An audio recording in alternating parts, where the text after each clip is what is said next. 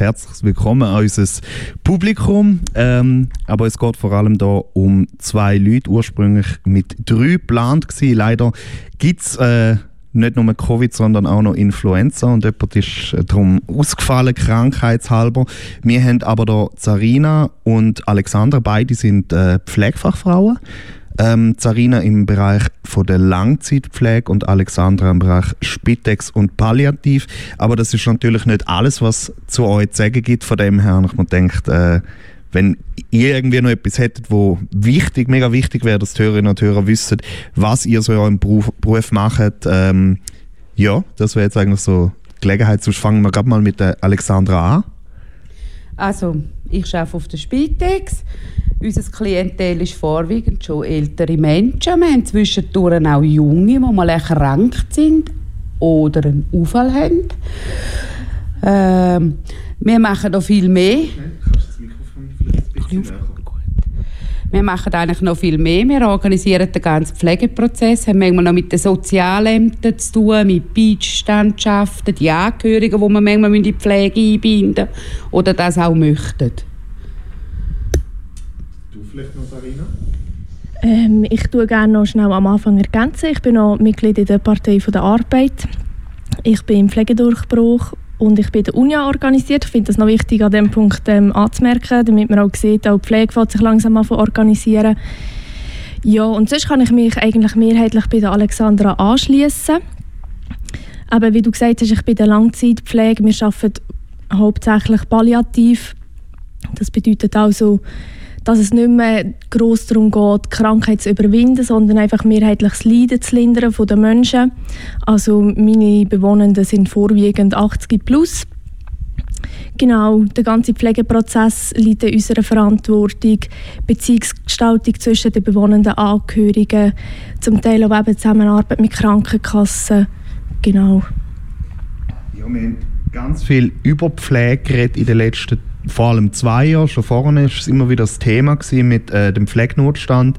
Ähm, ich glaube aber trotzdem, bei ganz vielen Leuten ist so das wirkliche Verständnis, wie der Berufsalltag aussieht, wie das aussieht, was man dann jeden Tag äh, ja, im Bütz macht, nicht so riesig ist. Und darum wolltest du vielleicht mal einen Überblick geben. Wie sieht so ein typischer Tag bei dir aus, Sarina?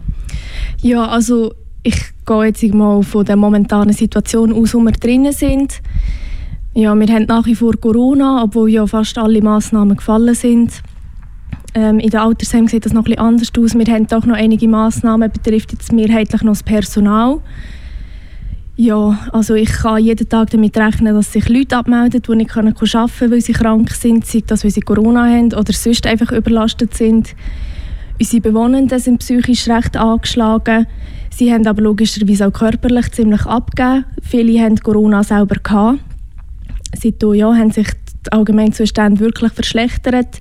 Und eben, die Leute sind alt, also die werden nicht wieder fit. Es geht einfach schneller bergab, als sonst der normale Verlauf gewesen wäre. Also wir haben nicht wirklich Zeit, zu den Leuten zu schauen. Wir haben nicht wirklich Zeit für Dokumentation. Wir haben nicht irgendwie grosse Zeit, uns irgendwie mit ihnen zu beschäftigen. Es ist einfach, ja, wir sind einfach an allen Seiten am Pressieren und am Probieren, dass es irgendwie klappt. Und bei dir, Alexandra? Also bei uns ist es ein bisschen ähnlich wie bei den Sarinen. Man weiß nie, wer sich abmeldet auf dem Handy oder so und dann übernimmt man halt, weil wir können ja dann nicht einfach nicht gehen, weil wir haben meistens vorwiegend behinderte, körperlich behinderte Menschen, die nicht mehr selber können aufstehen oder sich selber können anlegen können, wo man nicht einfach können sein lassen und dann schauen wir, was wir können organisieren können. Und dann gibt es halt sehr lange Schichten.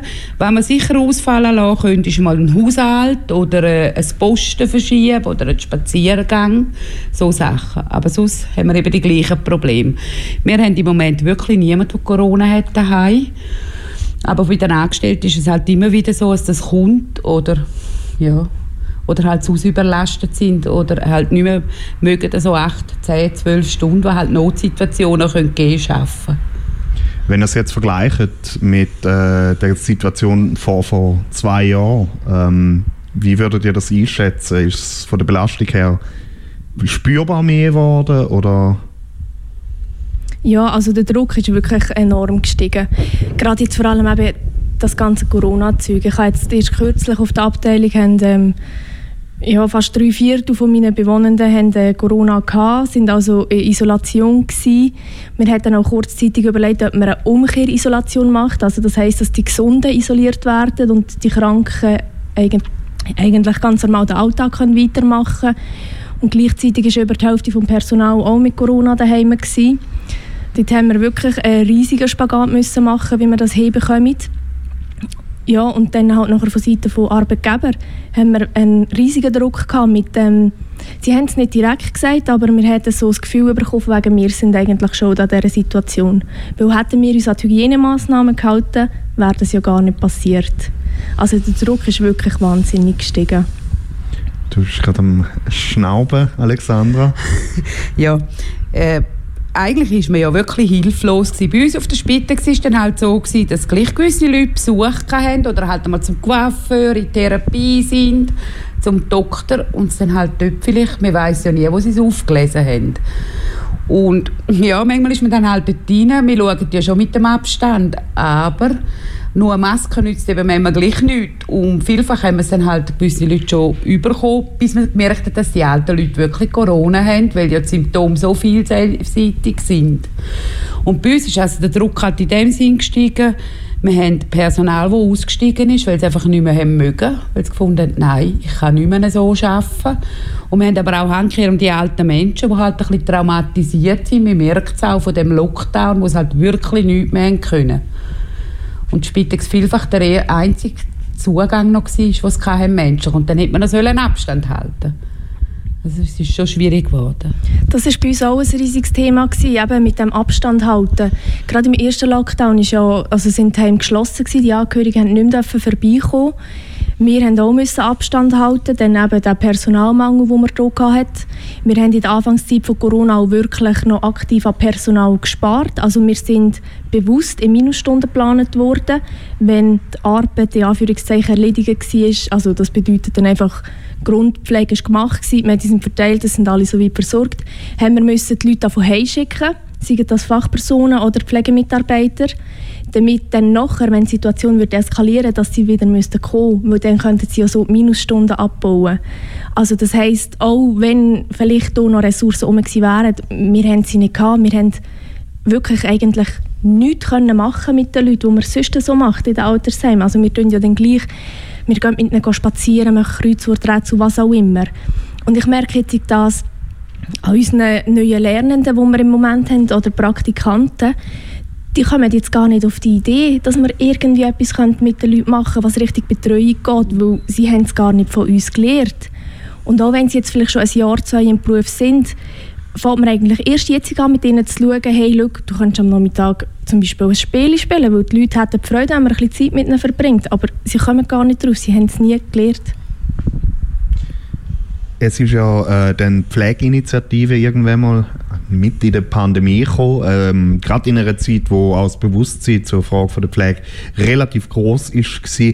Was habt ihr euch so erhofft in dieser Situation und was ist denn ist, ist überhaupt etwas gekommen? Hat sich irgendetwas verändert? Hat man, ist man optimistisch, dass es noch besser wird oder wie sieht es aus? Alexandra? Also bei uns hat sich nicht viel verändert. Wir hätten mal darüber geredet, aber die Personalsituation war ja eigentlich vor Corona schon prekär an vielen Orten. Und durch Corona hat sich alles noch verstärkt. Und ich sage, wäre Corona vielleicht nicht gekommen, wäre die Initiative nie durchgekommen. Also das ist meine persönliche Meinung.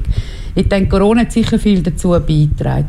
Ich verstehe schon, dass man das zuerst einmal klären muss. Jeder Kanton hat ja auch wieder eine eigene Gesundheitslobby. Es ist auch ein kantonales Problem, weil es ja nicht überall gleich geregelt ist und das wahrscheinlich einfach Zeit wird. Aber ich finde es gut, dass sich die Pflegenden mal ein bisschen anfangen zu wehren und nicht immer Ja und Amen sagen. Vielleicht nur ganz kurz zum Ansetzen. Ähm, ihr habt das vorhin so ein bisschen besprochen und ich habe das mega spannend gefunden, wie groß eigentlich die Unterschiede sind bei Löhnen und Arbeitsbedingungen je nach den Kantonen. Ähm, also vielleicht da zum sagen, äh, scheinbar ist mein alter Heimkanton, der Ostindien, nicht ganz so gut in so Sachen. Und Zürich sagt besser, wenn ich das richtig verstanden habe. Aber so äh, Sarina, Pflegeinitiative, wie hast du dich damals gefühlt? Hast du Hoffnungen große Hoffnungen gehabt oder wie war das? Gewesen? Ja, was heisst grosse Hoffnungen? Ich habe grosse Hoffnungen gehabt, dass die Initiative überhaupt mal angenommen wird. Das ist ja Gott sei Dank passiert. Ähm, und nachher, ja, ich habe jetzt mir nicht Utopien vorgestellt, dass dann äh, in zwei Wochen alles besser wird. Das ist jetzt noch ein langer Prozess, der vor uns liegt. Ich bin froh, dass das Bewusstsein in der Bevölkerung gestärkt worden ist, dass sie mal sehen, was Pflege eigentlich alles macht. Und wie jetzt halt Alexandra gesagt hat, dass die Pflege mal langsam anfängt, sich auch zu wehren. Wir sehen, die Pflegenden werden langsam aktiv, sie fangen doch langsam an, sich zu organisieren. Aber der ganze Prozess passiert halt sehr, sehr langsam, was sicher auch zu einem grossen Teil noch daran liegt, dass ja das Bewusstsein für einen Beruf erst relativ spät gekommen ist. So lange ist Pflege gemacht worden aus nächster Liebe und Christlichkeit. Und die Professionalisierung des Berufs hat erst recht spät angefangen. Darum ist wie auch nicht verwunderlich, dass wir eigentlich noch nicht besser organisiert sind. Das ist noch so, ja, ich würde sagen, es ist noch in den Anfängen. Aber wenn ich noch schnell darf, ähm, anschließe an dem, was du jetzt vorher gesagt hast mit den verschiedenen Kantonen, dass Zürich besser ist, kommt jetzt darauf ab, was schauen wir an, was ist in Zürich besser. In Zürich sind sicher einmal die Löhne besser. Allerdings, wenn man jetzt schaut, wie viele Pflegefachpersonen müssen um sein im Betrieb, ist Zürich eindeutig schlechter. Im Kanton Zürich längert es beispielsweise, wenn irgendwo im ganzen Betrieb eine einzige HF ist, die nachher zuständig ist für sei es 20 Leute, sei es 80 Leute. Und äh, hat man dann irgendwie, gerade bei dem ansetzen, dann hat man eine Person im Betrieb, die quasi wie zuständig ist. Hat man dann noch andere Leute, die wie drunter sind? Ich meine, es klingt mega nach einer Gefahr von Kompetenzüberschreitungen, dass die Leute, die irgendwie äh, in der Nachtschicht müsste irgendwo eine Pflegefachfrau, die Person mit dem richtigen Diplom müsste suchen und dann macht sie halt schnell, was eigentlich nicht zu ihren Kompetenzen gehört. Oder stelle ich mir das völlig falsch vor? Nein, das stellst du dir ganz richtig vor. Das passiert leider. Ja, ich denke eben, weißt, ich meine, du hast wie gesagt, du hast eine HF, die irgendwo rum ist und die hat dann einfach wie so die Hauptverantwortung für alles. Also wenn jetzt in dieser Schicht etwas passiert, dann ist nachher einfach die HF schuld daran, ob sie es gemacht hat oder nicht. Du hast ja nachher, wenn wir jetzt von der Hierarchie her gehen haben wir nachher die VGs, je nachdem auch noch die VBs. Die haben aber nochmal ein bisschen weniger Kompetenzen. Und ich sage jetzt mal, das ist dann wie so, ja, blöd gesagt, die ausführende Kraft und dann äh, darunter noch ein Pflegemitarbeiter, die ja sehr viel auch tragen. Und wir haben auch in den letzten Jahren in der Pflege immer wieder Kompetenzänderungen gehabt. Also das ist manchmal so schnell gegangen, da kommst du zum Teil gar nicht hinterher, wer hat jetzt welche Kompetenzen. Also mal dürfen die ist Tätigkeit XY ausführen und in zwei Jahren dürfen sie das dann schon wieder nicht. Darum kommt es auch zu Kompetenzüberschreitungen und ich denke, es kommt auch zu Kompetenzüberschreitungen, wo man sich vielleicht gar nicht bewusst ist, dass das eine ist das ist eigentlich schon eine gute, gute Überleitung, weil jetzt würde ich gerne mal zu der Frage vom Pflegenotstand reden. Es ist so eines der grossen Wörter in den Medien gewesen, wo man in den letzten zwei Jahren immer und immer wieder als Schlagziele gesehen hat. Der Pflegenotstand. Alexandra, haben wir einen Pflegenotstand in der Schweiz oder müssten wir bald schon anfangen von einer Pflegekrise sprechen?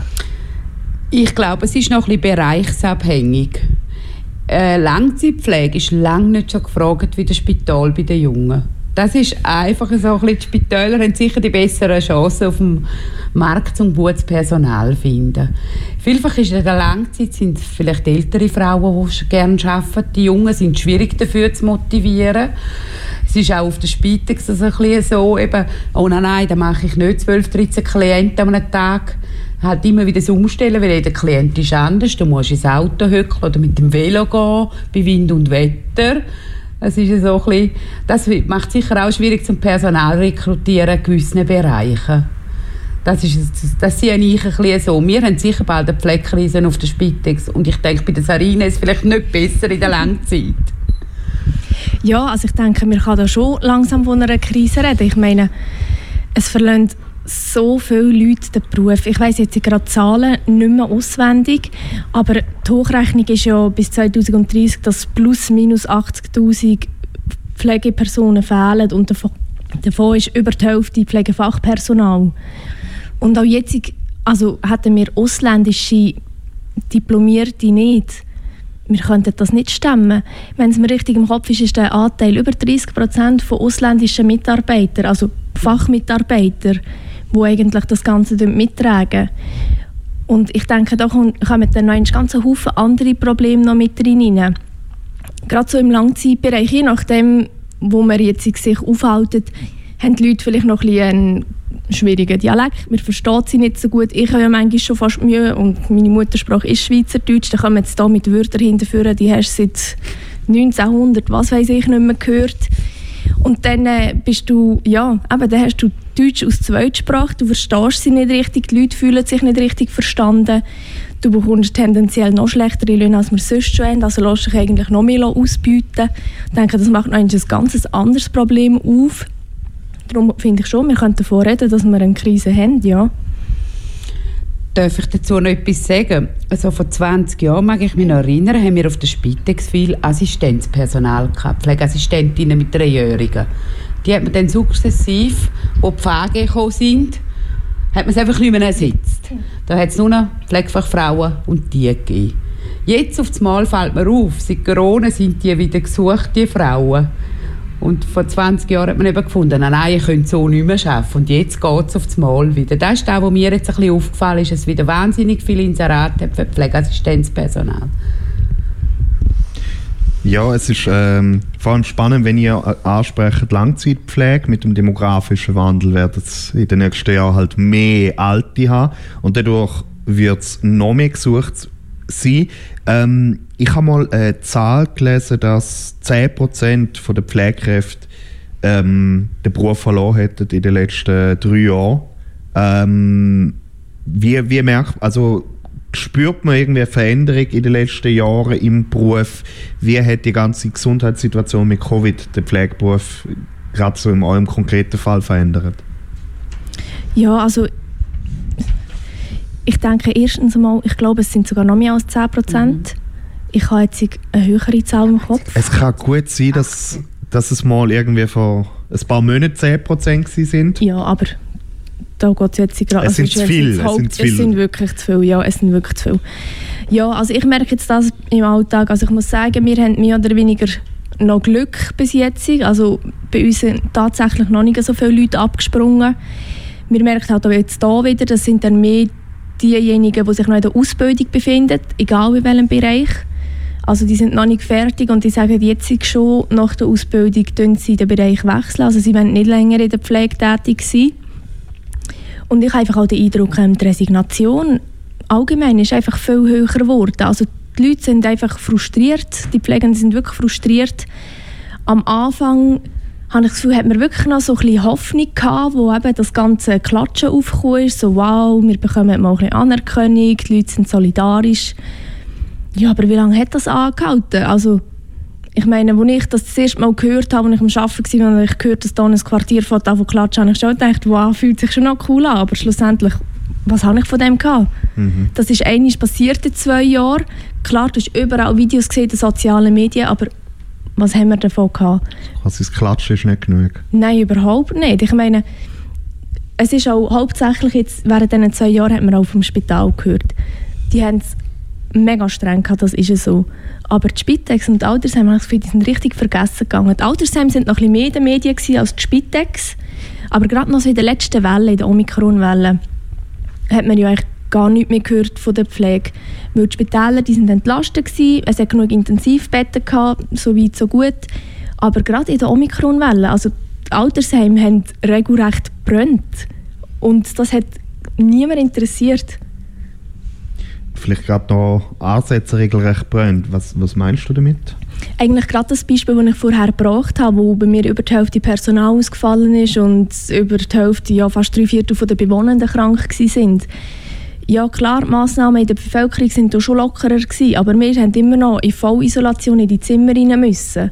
Und wenn du dir kannst vorstellen was du da mal alles musst anlegen dann musst du dich noch an die richtige Reihenfolge erinnern. Dann bist du in diesem ISO-Zimmer drin, du deine pflegerische Tätigkeit ausführen, gehst raus und dann kommt die Frau XY in Sinn, kaum hast dich abgezogen, oh, sie hat noch gerne, was weiß ich, ein Glas Wasser gehabt. Dann holst du das Glas Wasser und gehst wieder rein. Also dann hast du für das gut 10 Minuten verloren. Und du hast gewusst, du hast ja noch 15 andere, die auch warten. Ja, ähm, wenn man es wirklich müsste benennen was ist das Problem von der Pflege in der Schweiz? Oder ganz doof gesagt, woran krankt die Pflege? Alexandra, hast du eine Idee? Oder? ich denke mal, es liegt sicher mal am Geld, an dieser Finanzierung, an unseren Menschen, die immer älter werden, Demenz, die halt sehr fortschreitend ist und die Multimorbidität die Ansprüche der Leute selber. Ich meine, früher haben wir etwa einmal in der Woche getauscht. Heute haben wir bereits Klienten bitte dreimal in der Woche. Wenn wir vielleicht einmal alt sind, jeden Tag bitte, inklusive Wochenende. Ich glaube, das trägt alles bei zu. Und halt einfach das fehlende Personal. Und die Leute merken natürlich den Druck auch. Also ich denke, so das grosse Wort, das man hier brauchen kann, ist schon das Geld, weil schlussendlich dreht sich alles um das herum. Es werden immer mehr pflegerische Institutionen privatisiert, seien das Spitäler, Altersheim, Spitex. Also was bedeutet das? Schlussendlich geht es darum, Gewinn zu machen. Also das Gesundheitswesen wird mehr und mehr zu einer Profitorganisation und ich bin einfach der Meinung, dass Gesundheit nicht Gewinn abwerfen Schlussendlich geht es darum, dass wir diesen Menschen helfen können, Lebensqualität erhalten oder im Akutbereich auch, dass wir sie wieder gesund machen können. Ich sehe nicht ein, wieso CEOs von Spitälern irgendwie Millionäre werden, während das Personal unten am Krüppeln ist. Vielleicht äh, bei einem anderen Punkt noch ansetzen. Du hast vorhin die Situation erwähnt, wo irgendwie drei Viertel vom Personal äh, nein, drei Viertel der Bewohnerinnen und Bewohner äh, krank sind und die Hälfte vom Personal. Ähm, jetzt zum einen ist man halt ausgesetzt für Covid und so weiter in dieser Situation, weil wirklich halt in der ersten Linie quasi an der Front. Ähm, aber gleichzeitig ist auch so das Thema mit der Belastung, Burnout, psychische Probleme. Wie ist das jetzt so? Jetzt steht man wirklich für die Gesundheit der Bevölkerung in der ersten Linie und muss dafür Abstrich bei der eigenen Gesundheit hinnehmen. Ja, das ist wirklich so. Also, ich spüre es auch jetzt im Moment immer noch. Ich komme am Abend heim und ich bin wirklich einfach fertig. Da kommt ja jetzt nicht nur eben die ganze Corona-Situation dazu. Das liegt auch noch beispielsweise an dem ganzen Schichtbetrieb. Klar, da haben wir, das gehört dazu, das habe ich gewusst, als ich in Pflege bin, das sind immer so die Sachen, die du wieder hörst. Aber wenn dann du immer wieder die Schichtwechsel hast mit Sportschicht und am nächsten Tag ist wieder Frühschicht, das macht dich wirklich einfach kaputt. Wie, wie lange kannst du denn schlafen, wenn du Sportschicht und dann Frühschicht? Oh, warte, ich muss schnell studieren. Das sind ja, sagen wir, plus minus sechs, ja fünf bis sechs Stunden. Ja. Weil ich meine, ich komme ja nicht heim und zack, liege ins Bett. Ich würde gerne irgendwann etwas essen, ich sollte vielleicht noch schnell duschen. Du musst zuerst mal ein bisschen oben runterkommen normalerweise, wenn ich ja Frühdienst habe, dann gehe ich ja auch nicht heim und liege rein. Also, dann kann ich nicht schlafen. Mhm. Und ich finde einfach auch, was in diesem Bereich noch wichtig ist, was man gerne vergisst, das sind eben die ganzen, das, das ganze Assistenzpersonal und Praktikanten. Klar, ich bin jetzt vielleicht mehr gewählt von dem Schichtdienst mit Spät-Frühwechsel, aber das Assistenzpersonal hat fast täglich teilte Dienste. Also das bedeutet, die arbeiten vom 7 bis vielleicht am 1, wenn das strengste durch ist, dann haben sie Zimmerstunde und dann kommen sie von oben wieder. Also sie helfen am Morgen alle Leute aufnehmen und am Abend sind sie wieder alle ins Bett. Dann arbeiten sie eigentlich von 7 bis halb 8. Klar haben sie zwischendrin Zimmerstunde, aber das macht auch, das macht einfach fertig. Auch als ich selber in der Ausbildung war, in dieser Zimmerstunde du kannst gar nicht richtig machen, weil sie ist dann gleich zu kurz für irgendwelche Hobbys oder Termine oder etwas. Du, du wartest eigentlich, bis du wieder Schichtbeginn hast. Und je nachdem, wo du arbeitest, länger das Verteil von meinen Arbeitskolleginnen und Kollegen nicht, nicht mal zum Heimgehen. Also die hocken dann irgendwo im Betrieb und warten. Mhm. Was sagst du dazu? Ähm, also bei uns ist es ein bisschen besser dadurch. Bei uns ist es vielfach so, dass man die Schichten teilen kann. Dass ein Teil bis am Nachmittag um 3, 4 Uhr arbeitet auf der Spitex und dann der Sport kommt. Bis um 10, 11 also es gibt sehr, außerdem haben sehr viel Ausfälle, dann müssen wir es auch teilen. Aber bei uns ist das noch ein bisschen besser organisiert. Wie sehen ihr das so, äh, eure Prognosen? Wie glauben da wird es äh, in der Pflege weitergehen in der Schweiz? Das ist eine mega schwierige Frage. Es kommt jetzt darauf an, was der Bundesrat aus der Initiative macht. Sie haben ja jetzt 18 Monate Zeit zum Reagieren. Das ist ja so geregelt gewesen. Ja, ich meine, eben, schön ist die Initiative angenommen worden, aber jetzt muss man einfach wirklich auch mehr oder weniger auf den Bund vertrauen. Ich denke, der Kampf für uns, der ist jetzt nicht vorbei. Also die Pflegenden werden weiterhin müssen auf die Straße gehen und aktiv sein und auch weiterhin demonstrieren. Also ich denke, man muss sicher viel in investieren in die Nachwuchsförderung, vor allem eben mit Hinblick Zukunft, wie viele Pflegende es fehlen. Vielleicht finde ich auch, sollte man die Leute in Resilienz schulen und schauen, dass wirklich die Arbeitsbedingungen vielleicht anders würden. Es gibt ja jetzt bereits ein Spital, das das umsetzt, 80 Prozent für 100 Prozent Lohn. Stimmt, da habe ich etwas gehört, ja. dass äh, schon an einem Ort zumindest eine Viertageswoche. Ist es so? Also sie arbeiten zum Teil schon die 8, irgendeine Stunde, haben aber ein Stück viel mehr frei. Mhm. Gibt dann wie zu, und das finde ich super. Und ich denke, also ich weiß von jemandem, der dort arbeitet, die haben riesen viele Bewerbungen und ich denke, andere müssen nachziehen. Ja. Sonst wandert dann das Personal ab. Mhm. Ja, das ist jetzt, das führt eigentlich schon zu der nächsten Frage. Wenn man wirklich so Wunschzettel-mäßig darf, die Wünsche, jetzt geht es gar nicht darum, wie, wie optimistisch sind oder wie pessimistisch sind, dass die grossen Herausforderungen, die auch kommen mit, mit der Entwicklung von der Demografie, ähm, auch mit der ja, Neubehandlungsmöglichkeiten bei Krankheiten und so weiter. Also das Aufgabenheft der Pflegerinnen und Pfleger wird ja immer größer. Ähm, wenn ihr jetzt wirklich einen Wunschzettel könntet ausfüllen und das wird dann erfüllt, damit es in der Pflege gut läuft, was wäre drauf? Also ich würde sicher mal sagen, die vier Tage Woche, das finde ich ist wirklich ein Megaziel, das wir anstreben müssen. Ja, weil ich habe das Gefühl, ja, der Druck wird nicht kleiner werden. Ich habe das Gefühl, egal was man macht. Von dem her, ja, ich denke, das wird schon recht viel helfen, um sich ein bisschen erholen ja, weil unser psychischer Druck der ist ja wirklich sehr hoch. Ich meine, das liegt ja nicht nur an der Situation, die wir jetzt haben mit Corona. Wir sind jetzt beide eher mit älteren Menschen unterwegs. Die werden weiterhin auch sterben, je nachdem weniger schön, manchmal vielleicht ein bisschen schöner, wenn man das so sagen kann. Das wird ja nicht weggehen. Und ich denke, viele könnten sich sicher besser auch davon distanzieren, wenn sie ein bisschen mehr Freizeit hätten. Und sonst weitere Punkte finde ich einfach auch ganz wichtig, aufhören, die Sachen zu privatisieren. Ich habe das Gefühl, dort äh, fängt so viel von den Problemen an. Also Gesundheit soll einfach kein Profit sein. Ähm, ich bin ja schon ein bisschen älter, arbeite schon länger in der Pflege und vor x, x Jahren war die Pflege wirklich noch ganzheitlich. Da hat der Mensch zählt. Ich wünsche mir einfach, dass die Zeit wieder ein bisschen zurückkommt, wo man die Leute individuell nach den Bedürfnissen pflegen und nicht fast mit der Stoppuhr und Zeitvorgaben. Einfach, dass wir wieder ein bisschen menschlicher könnten sein miteinander. Der Umgang auch. Ja. Dass man nicht schon abgeht von Klient zu Klient rennt. Und die Leute spüren das. Und das, was Sarina gesagt hat mit der Erholung, finde ich wichtig. Weil man merkt wirklich, Leute, die vielleicht 60 Prozent auf der Pflege arbeiten, sind viel ausgeglichener und weniger krank. Als solche, die in Anführungsschlusszeichen vielleicht 100 mühen, weil die Löhne eben doch nicht immer so hoch sind, vor allem beim Assistenzpersonal, die sind viel mehr belastet.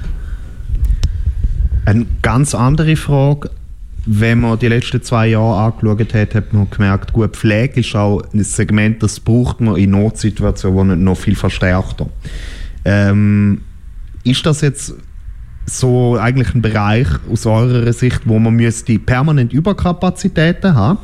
Weil zum Beispiel äh, die Feuerwehr baust du ja auch nicht zurück, wenn es gerade nicht brennt.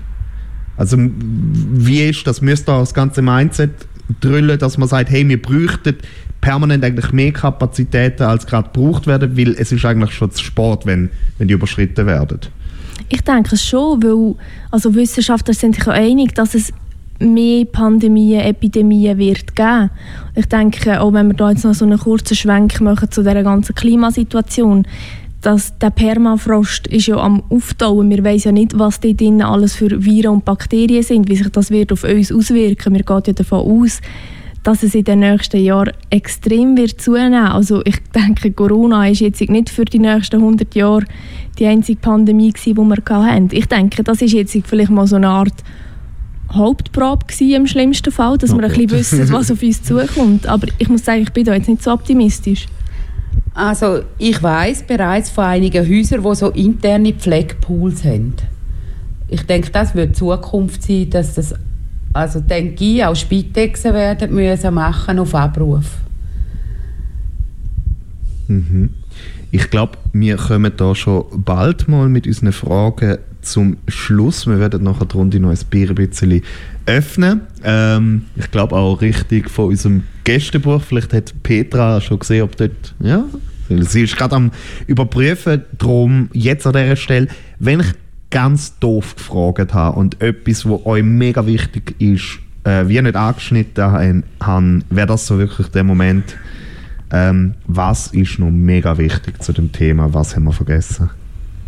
Du machst da gerade ein grosses Feld auf. Da ich mache ein riesiges Feld auf. Das Feld, was hätte Florian alles vergessen? Nein, aber ich meine, Pflege grundsätzlich ist ja wirklich ein riesiges Feld. Also wir beide könnten dir wahrscheinlich den ganzen Tag auch Situationen von unseren Tagen erzählen.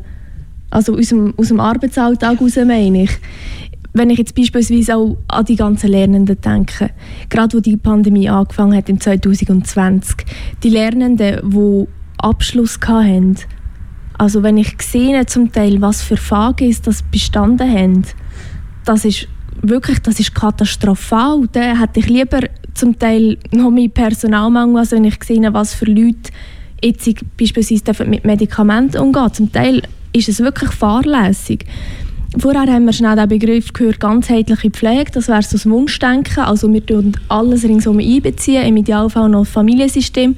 Aber im Moment gehen wir eigentlich mehr und mehr Richtung gefährliche Pflege. Eine kurze Frage, ist das eben aus dem Personalmangel heraus, dass man sich wie sagt, hey, wir, wir können nicht auf die verzichten, die wo du jetzt findest, dass die jetzt Medikamente handeln, ist das ein bisschen ein heißer? Einerseits das, ja. Also auch wenn man jetzt sieht, ja, die Person ist absolut ungeeignet für diesen Job, wir sollten ihr die Kompetenzen wegnehmen. Wir haben ja eben sonst schon zu wenig Leute. Also du kannst wie fast nicht kündigen im Moment. Wir stehen sonst schon schlecht da.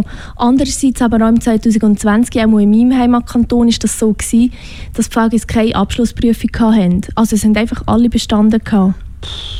Und das ist einfach, ja, das ist wirklich mega gefährlich. Mhm. Ja.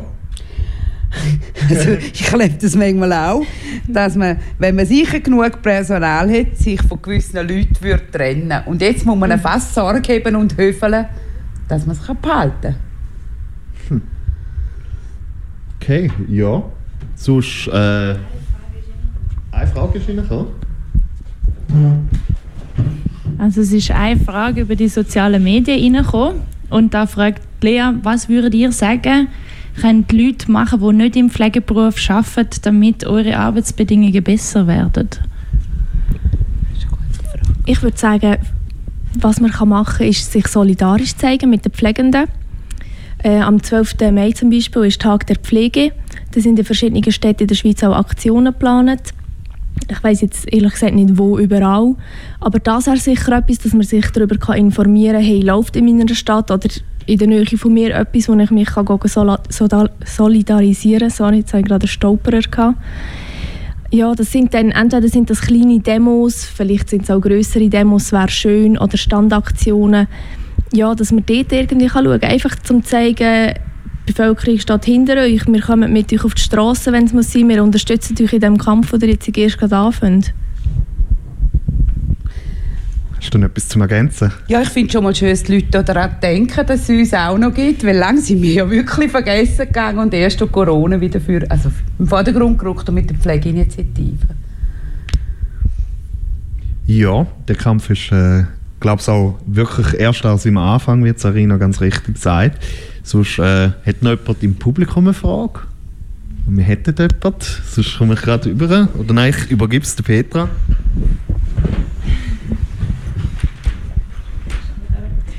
Ähm, ja voll, mich würde einfach wundern, ihr habt jetzt beide gesagt, also du Selina hast gesagt, dass sich Pflege jetzt so ein bisschen angefangen zu organisieren und du hast glaube ich auch etwas von, von Wehren gesagt. Ähm, könnt ihr das ein bisschen ausführen? Was sind so konkrete Sachen, die passiert sind, vielleicht auch schon vor vor der Covid-Pandemie, aber jetzt auch während der letzten zwei Jahre? Das würde mich wundern. Also vor der Covid-Pandemie ist eigentlich im Bereich Pflege nicht so viel passiert. Ähm, Gell, wir tun eigentlich schon in der Ausbildung bekommen wir eingerichtet. Nach wie vor, wir machen sehr viel uns nächste Liebe und weil wir einfach ganz liebe, fürsorgliche Menschen sind, wir bekommen dort eigentlich schon ein bisschen wieder Druck mit komm, komm einspringen für die Bewohnenden, komm, komm einspringen für das Team. Das, also so du als Individuum gehst dort eigentlich schon ein bisschen verloren. Wir tun sehr viel mit schlechtem Gewissen eigentlich arbeiten. Und jetzt eben während Corona hat man gesehen, die Pflegenden merken so, hey, so geht es nicht weiter, ich bin auch noch jemand, mir geht es nicht mehr gut in diesem ganzen Prozess. Und auch hier, Zahlen habe ich jetzt nicht im Kopf, aber sehr wenige, sehr wenige von der Pflege sind in einer Gewerkschaft drin. Das ist schon immer mal ein Schritt, wo man sich kann vernetzen und organisieren kann. Also ich denke, das wäre sicher mal ein wichtiger Schritt, wo die Pflege mal muss eingesehen, in einer Gewerkschaft beizutreten, lokale Gruppen aufzubauen, dass man so etwas machen kann. Wenn schlussendlich, es wird jetzt niemand von der Politik kommen und sagen so, hey, schau, ich gebe dir jetzt so bessere Arbeitsbedingungen. Weil es funktioniert ja alles irgendwie. Und ich denke, ein gutes Beispiel, das man sieht, war der Schiffstreik. Das sind ja schlussendlich irgendwie ich glaube, es sind nicht mal zehn Leute vom Personal, die dort im Spital gestreikt haben. Aber die Solidarität in der Schweiz war mega gross. Es sind hure viele Leute dort gegangen. Und klar, es ist schwierig, gerade in den Pfleginnen zu streiken. Ich weiß gar nicht, ob das in der Schweiz sonst schon so vorkommt. Das wäre mir jetzt gerade nichts anderes im Kopf. Aber das wären jetzt auch wieder Sachen, das machst du ja nicht einfach so, das machst du mit der Gewerkschaft zusammen. Sie unterstützen dich in dem und sie schauen auch dass das dann irgendwie handelbar ist, weil ich meine, es kann nicht die ganze Abteilung sagen, so, nein, wir kommen heute nicht, weil wir haben ja gleich einen Fürsorgeauftrag, das ist ganz klar. Ich hoffe, das ist für dich gut. ja, da noch kurz vielleicht ansetzen, dass mit den Streiks ist in der Schweiz wirklich etwas Neues. In Deutschland, an der Charité, in Irland, mhm. in England, in Frankreich, in Italien, in Österreich, glaube ich auch. Ist das aber alles schon in den letzten paar Jahren, Jahrzehnten mal vorgekommen, dass im Gesundheitswesen gestreikt worden ist. Ähm, ich glaube aber, wenn es keine Fragen mehr gibt, uh, mal schauen. Ja, doch, mal, eine gibt es noch. Es ist weniger eine Frage. Also erstmal möchte ich mich bedanken, weil es ein toll geführtes Interview gewesen. Ich fand die Fragen, die ich hatte, bevor ich hergekommen bin, wurden eigentlich ziemlich geklärt. Das fand ich mal toll und ihr habt auch wirklich toll geantwortet. Danke dafür erstmal. Ähm, ich hätte gern einfach zum Schluss noch eine kurze Zusammenfassung so in Stichworten von den konkreten Problemen nochmal, um eine Übersicht am Ende zu haben, was mitgegeben wurde und einfach so in Stichpunkten vielleicht und was die dringlichsten Probleme im Moment sind, wo man ansetzen müsste, weil es ging um die Löhne einerseits, dann ging es aber andererseits, und das habe ich jetzt einfach vom Hören sagen gehört, dass eigentlich der Personalspiegel seit Jahren ein bisschen nicht angepasst wurde und das schon vor Corona, dass eigentlich immer mehr Patienten auf Pflegepersonal gekommen sind. Das wurde nicht angepasst. Jetzt ist Corona, jetzt ist es noch drastischer geworden. Und eben die Resilienz wenn wir bei dem Thema sind, eigentlich beim psychischen Durchhaltevermögen, das sinkt ja auch, wenn immer weniger Leute dabei sind. Und noch eine weitere Frage, die ich hätte, ähm, gibt es noch irgendwie Hürden, zum Beispiel, was ich auch vom Hörensagen jetzt einfach habe, dass es mit der Kindertagesstätten in Krankenhäusern oder also jetzt in, in Winterthur gibt es das ja, aber es sei relativ umständlich. Und ich frage das jetzt einfach, weil ich komme aus Deutschland und meine Mutter war Krankenschwester und bei uns war das einfach kein Problem. Ich, bin, ich musste nicht angemeldet werden, ich wurde am Morgen in den Kindergarten gebracht und bin am Abend wieder nach Hause. Und das, das war komplett un, also nicht schwierig, es war nicht bürokratisch. Und ich hätte gerne einfach äh, noch einen kurzen Input für das. Also gibt es diese Hürden zum Beispiel, weil du hast ja die Familienstrukturen angesprochen. Und äh, nochmal so einen kurzen Überblick gern. Also deine erste Frage ist eigentlich so ein bisschen eine Problemliste, die du gerne hättest, die wir jetzt im Moment haben. Ja, eben, das wären... Ausbildungen fördern. Ja, ja, eben die Ausbildungen. Also klar, jetzt wird eine Ausbildungsoffensive gestartet, aber ähm, ja, die Leute bleiben nachher gleich nicht. Das habe ich ja vorher auch schon mal kurz angesprochen. Oder auch die Weiterbildungen Leute Schulen, die ein Manko haben vielleicht, oder wo, auf welche Richtungen sie sich spezialisieren wollen. Es gibt ja auch in der Langzeit diverse Sachen, die man noch machen kann. und das auch ein bisschen fördern und die Leute unterstützen. Weil das geht im ganzen Stress vielfach vergessen, dass die Leute auch noch gerne mal eine Weiterbildung machen würden, weil hat ja meistens keine Zeit. Ja, und ich denke, so als grosses Schlagwort für die Mängelliste könnte man mal Arbeitsbedingungen nehmen. Wenn wir die Arbeitsbedingungen würden anpassen dann hätten wir einerseits bessere Löhne, wären besser geschützt mit den Arbeitszeiten, weil wir haben ja da auch so eine Art Sonderstatus, was die Ruhezeit angeht. Eben, du hast mich vorher gefragt, wie lange ich schlafe zwischen Spät- und Frühschicht. Das ist wie so eine Art Ausnahme. Also rein theoretisch darf man das glaube ich ein oder zweimal im Monat mhm. so machen, aber kontrolliert ja eh niemand, weil es reklamiert ja auch niemand. Mhm. Dann äh, würde man auch mit besseren Bedingungen den Beruf ja wieder attraktiver machen. Also entweder würde man vielleicht irgendwie können Leute zurückholen oder die, die die Ausbildung machen, würden in der bleiben. Darum denke ich, mit den Arbeitsbedingungen kannst du recht viel abdecken. Und die andere Frage mit den Kitas, das gibt es glaube im Fall in der Schweiz gar nicht so häufig. Also jetzt im Langzeitbereich kann ich jetzt nicht irgendwie eine grosse Institution, wo das wird führen. Spitex habe ich gar keine Ahnung. Ich weiß, dass eben einzelne Spitäler haben das oder beispielsweise als ähm, Paraplegikerzentrum in Natwil, die haben das mhm. auch. Vom SBZ weiß ich, dass das relativ erfolgreich ist. Also Mütter sind ja, es ist ja nach wie vor ein frauendominierter Beruf, die kommen eher wieder in den Beruf zurück, eher auch ein bisschen hochprozentig und eben, du hast sozusagen dein Kind versorgt, also du musst nicht noch irgendwie einen Weg machen und es ist auch besser ähm, kombinierbar mit deinen eigenen Arbeitszeiten, weil die Kitas sind ja dann so geöffnet, wie du arbeiten Sonst bei den sagen wir mal, restlichen Kitas ist ja meistens irgendwie, ich glaube, vom 7. weg haben die offen und ja, 7. ist bei uns jetzt in der Langzeit Stichbeginn. Ich vermute, in der Spitex ist das ähnlich.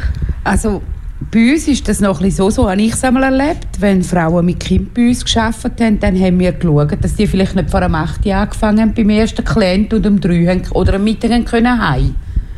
Das haben wir immer so ein gemacht in der Spitex. Heute wird es auch schwieriger, weil die Spitexen würden zusammengeschlossen sind, nicht mehr die kleinen Einzelspitexen, wo man sehr individuell eben können schauen oder die Dienste anpassen Dort haben sie einfach auch Schichtzeiten. Das kommt eine längere mehr. Und ich denke, es wird schwierig. Also ich kenne keine Spitex, die Kita hat. Ich glaube nicht mal die Stadt Zürich hat das, wo ja gross ist. Und ich erlebe das so, ähm, jetzt bei mir im Betrieb ist es häufig so, die Frauen, die Kinder bekommen, wechseln nachher in die Nachtschicht. Also die sind dann häufig aus Nachtwachen unterwegs, irgendwie zu 50, 60 Prozent. Und ich frage mich immer, wie die Frauen das durchstehen. Die arbeiten die ganze Nacht, dann betreuen sie den ganzen Tag ihre Kinder und dann kommen sie meistens neun auf eine Nacht. Also ich habe keine Ahnung, wie die das durchstehen. Nicht alle gleich gut. Ich weiß, meine Mami hat darum den Pflegerinnen, also Krankenschwesterberuf verloren. Ähm, ja, sonst, hast du noch etwas zu den Hürden gehabt? Oder? Weil ich glaube, wir haben dann jetzt auch bald ganz, ganz viel gute Sachen von euch erfahren. Ich habe selber mega viel gelernt. Ähm, erstmal merci, dass ihr da am Podium teilgenommen habt, dass ihr euch unsere Fragen gestellt habt und vor allem merci für den Job, den ihr jeden Tag da leistet, äh, ja, um die Leute pflegt behalten, betreut behalten.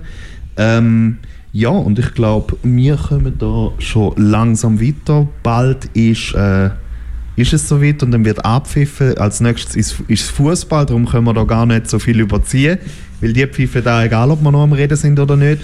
Und darum herzlichen Dank an Zarina, herzlichen Dank an Alexandra, dass ihr da rausgefahren sind und mit uns geredet haben, damit wir ein bisschen einen direkten Einblick über das Arbeiten in der Pflege bekommen.